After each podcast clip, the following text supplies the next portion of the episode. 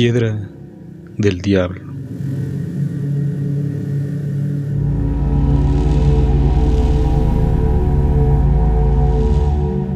Todos los presentes yacían genuflexos sobre la tierra, las manos unidas en tono de adoración y el rostro y mirada fijadas delante de una extraña pirámide.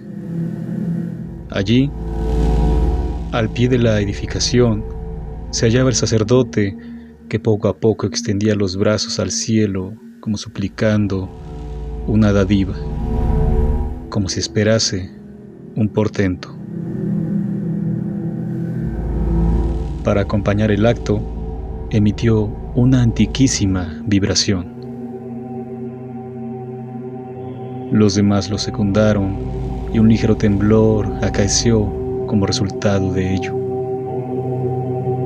Puede ser, se dijo el reportero que había acudido a presenciar el ritual. Esto solo sucede a nivel auditivo. No, no, no tiembla, sino que es mi percepción.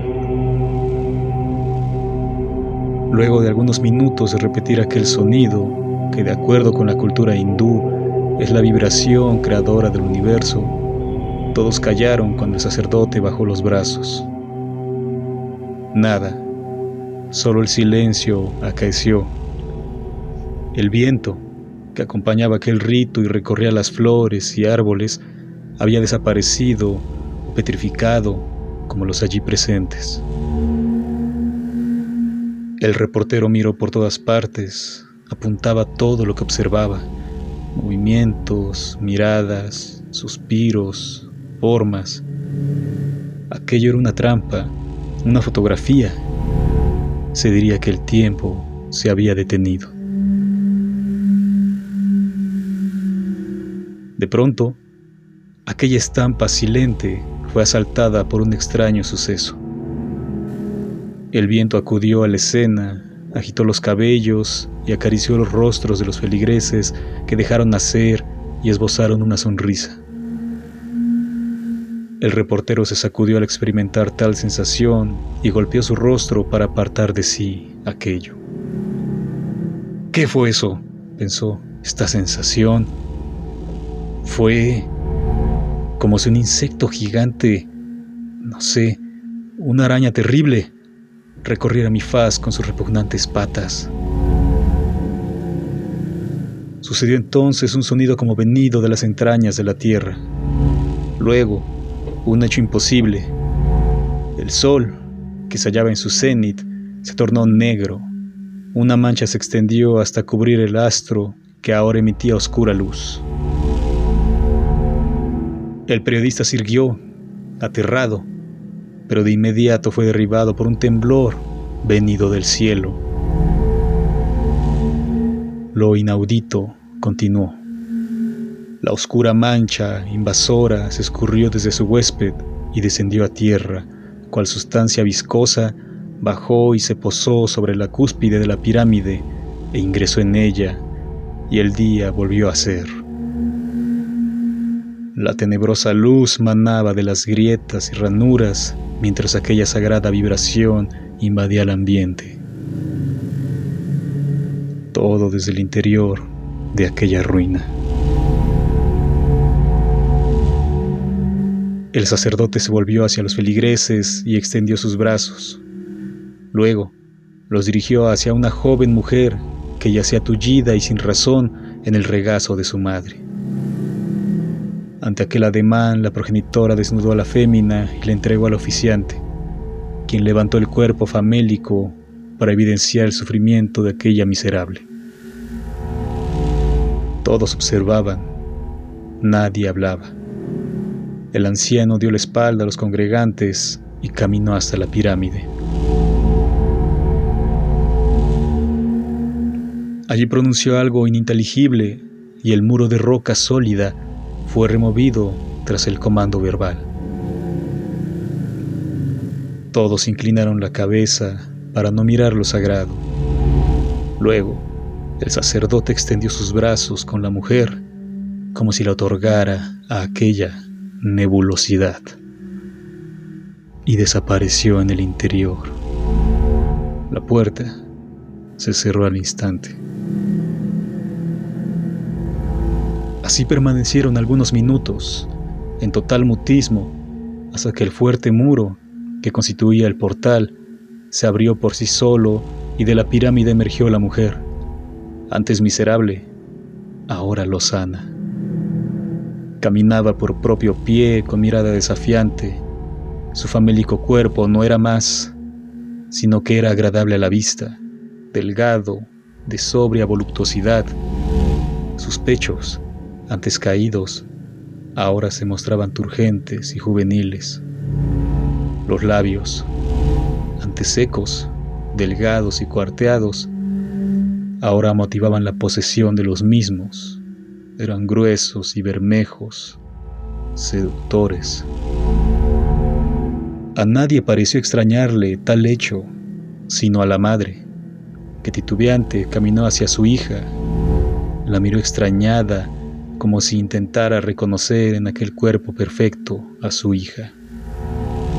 Luego, lento, colocó la blanca prenda que momentos antes la cubría para vestir su desnudez. Entonces volvieron a su lugar, silentes, ambas. Nadie va a creer esto, ni yo lo puedo creer. ¿Qué? ¿Qué es todo esto? se dijo el reportero. ¿Qué era aquello que había presenciado? De acuerdo con las palabras de uno de los adeptos a aquella fe, se trataba de un ritual de purificación divina. Esto lo había conocido al cubrir una noticia sobre un asesinato en aquella lejana zona de Puebla, conocida como la Resurrección. Al llegar al punto, el reportero halló el cadáver expuesto en las calles. Se trataba de un jovencito, de alrededor de 20 años, de oficio albañil, según escuchó de los vecinos. Había sido ultimado con al menos tres disparos a quemarropa por un par de sujetos a bordo de una motocicleta. La víctima volvía de un juego de fútbol cuando sucedió el ataque, y esto lo supo después, al entrevistarse con los deudos. Los testigos afirmaron que el chico murió al instante, pues uno de los impactos hizo blanco en la cabeza. Las últimas gotas de sangre escapaban por aquella lesión. La madre, que ya se encontraba ahí, lloraba con el cuerpo de su hijo sobre su regazo. La acompañaban dos mujeres más, una con un infante en brazos, quienes también lamentaban el homicidio. Los hechos habían sucedido hacía 15 minutos y ningún elemento de seguridad ciudadana se había hecho presente a pesar de las múltiples llamadas al 911 solicitando el auxilio. Una estampa común en México, sobre todo en estas zonas marginales de las grandes metrópolis. El reportero aguardó el momento para hacer su trabajo. Tomó fotos de la escena y escuchó los dichos de los vecinos y curiosos, además de estar alerta a los siempre silentes rateros, carteristas y oportunistas de la zona. El sitio es peligroso, por ello, la mesura y la prudencia ante estos hechos son fundamentales. Por lo general, ese tipo de ataques son perpetrados por miembros de células criminales rivales que se disputan el territorio de operatividad.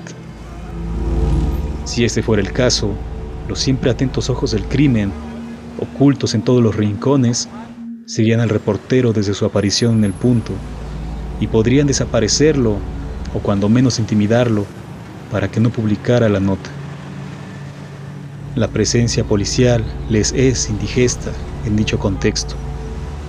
A pesar de que las corporaciones de seguridad sean corruptas, estén al tanto de la dinámica delincuencial y se mantengan al margen de su actuación. Por ello aguardaba, paciente y vigilante, cuando una mujer de mediana edad se acercó y tocó el cuerpo del muchacho. Se está enfriando, madre, dijo la presunta progenitora de la víctima. Si vienen por él, va a ser de las carnes frías. Llévatela a tu casa y límpialo. Luego ve con los hijos del sol. Ellos te lo devolverán. Al término de esas palabras, todos los allí reunidos comenzaron a dispersarse, unos a prisa, otros cabizbajos, como si intentaran ocultar su faz. No, con ellos no, dijo temerosa la madre. Ve con ellos, te lo van a devolver y se vengará de sus asesinos, ¿verdad, mija? insistió, esta vez llamando la atención de una de las dos mujeres que acompañaba a la madre. Nadie se pronunció, sino que la mamá y otra de las mujeres tomaron el cadáver y lo cargaron. Era una procesión terrible, vergonzosa. Autos y personas transitaban sin mirar a las mujeres ni el cadáver. Solo unos cuantos se persignaban y pasaban de largo. La nota, por supuesto, resultaba excelente. Serviría para hacer un llamado a la acción a las fuerzas de seguridad los partidos opositores al poder la utilizarían como golpeteo político. Y daba para más. El seguimiento podría derivar en el reclamo de justicia de la familia de la víctima, así como el arresto de los asesinos. Así que el reportero fue tras la familia. La siguió de lejos mientras apuntaba datos, frases y demás notas con las que más tarde redactaría su texto. Minutos después habían llegado al domicilio de la familia. Él aguardó afuera para dar espacio y tiempo. Diez minutos después, llamó a la puerta. Atendió una de las féminas que acudió al sitio del ataque. Buenas tardes. Diga. Buenas tardes. Soy reportero, dijo mientras mostraba su identificación del medio en el que laboraba. Y vi lo que sucedió. Quisiera hablar con la madre o esposa del finado para solicitar su permiso de publicar los hechos, a fin de que se presione a las autoridades y capture a los criminales. Por supuesto, necesitaré más datos, si es que me autorizan. Sí, sí, pase, pase, por favor. La solicitud de permiso para publicación de la nota fue una estrategia que empleaba para ganar la confianza de los involucrados en los hechos a fin de facilitar la obtención e integración de la información. Una vez dentro y presentado ante los deudos, estos le narraron los promenores de la víctima, siempre enfatizando que era un ciudadano ejemplar, honesto, trabajador, y que su único vicio era el fútbol. Pues, como se ha dicho, volvía de un partido cuando sucedieron los hechos. Mientras tanto, el reportero repasaba las probables cabezas con las cuales titular la nota, ya que al no contar con editor de sección, él debía realizar ese trabajo. Así que pensó la cabeza. Le sacan la roja. Y como sumario o balazo, Chavo es baleado cuando volvía de un partido de fútbol. Y las anotó en su libreta de apuntes. Tras obtener los datos necesarios, recordó lo dicho por la mujer que sugirió llevarlo con los hijos del sol y preguntó acerca de ese tema. También pude escuchar a una vecina recomendarles ir con los hijos del sol. ¿Podrían hablarme de ello? Las mujeres, que durante la entrevista sollozaban, de pronto enmudecieron. Se miraron una a otra. Por fin, luego de unos segundos, la madre habló. Los hijos del sol son como un grupo de satánicos. No, no sabemos muy bien. Son personas extrañas que se reúnen cada tres meses en una pirámide que ellos descubrieron y allí celebran sus cosas.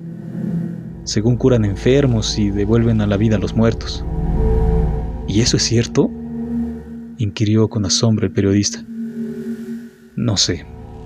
Hemos sabido de personas enfermas, muy enfermas, que han sido curadas, pero ya no vuelven a ser las mismas se vuelven calladas, serias, muy serias, como amargadas. A veces hasta son irreconocibles. Hay varios aquí en la colonia que han sido sanados, pero se olvidan de Dios y dedican su vida a aquella cosa que los cura. Yo digo que es el diablo.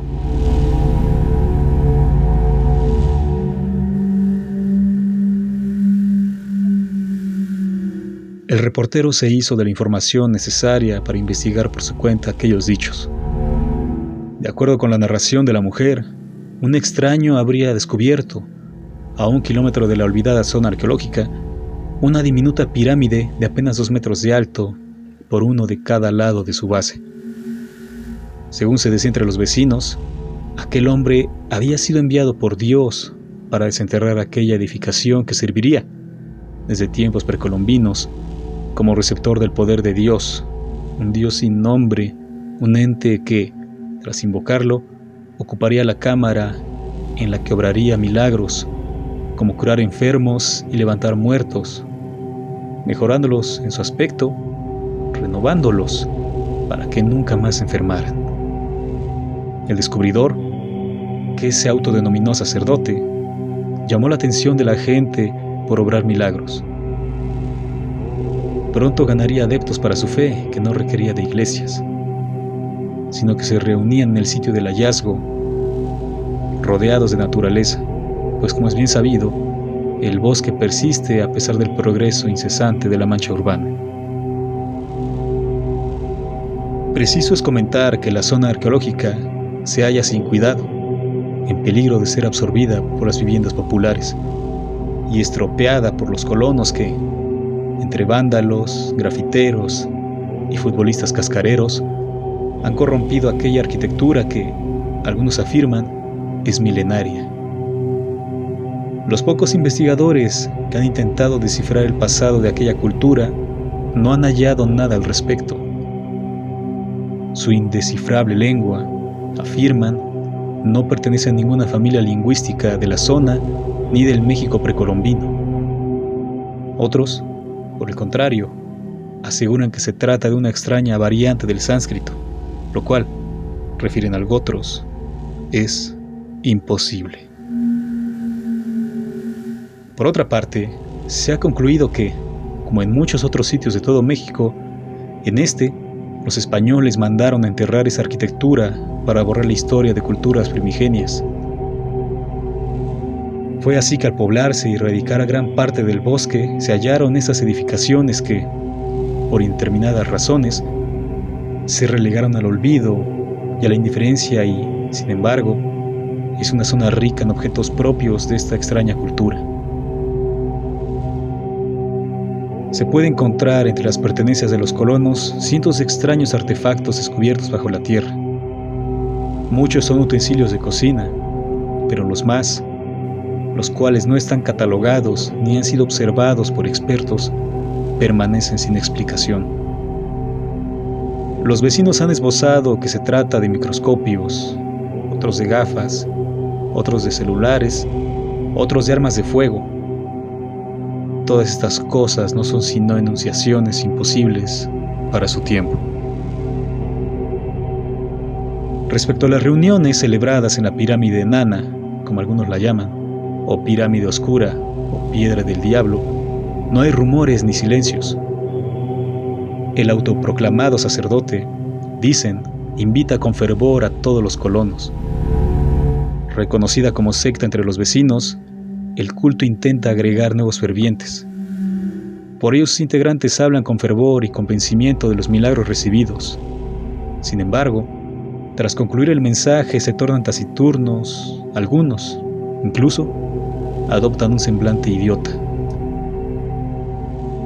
Es por eso que muchas personas declinan la invitación y solo acuden ante complicaciones extraordinarias, como la muerte.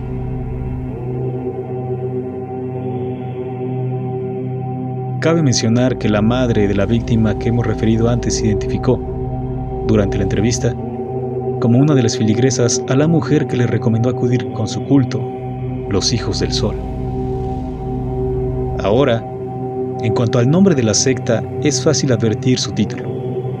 Los Hijos del Sol, denominados de esa manera por el sacerdote fundador y descubridor de la pirámide, remite a la deidad de adoración, pues dicen sus miembros es la energía que provee la vida.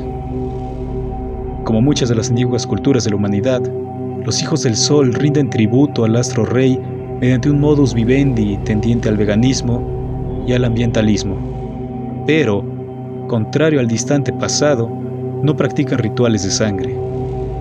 Se reúnen con estricto esmero todos los días 13 de cada mes, pero solo cada trimestre suceden los milagros como el que hemos escrito al inicio de estas líneas.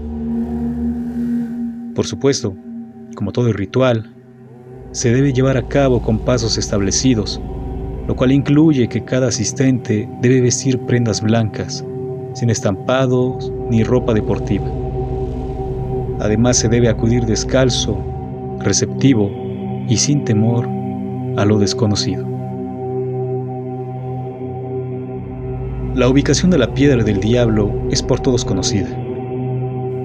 Se halla en lo profundo del exbosque de Manzanilla, a un kilómetro de los vestigios arqueológicos. Está allí, a la vista de cualquiera.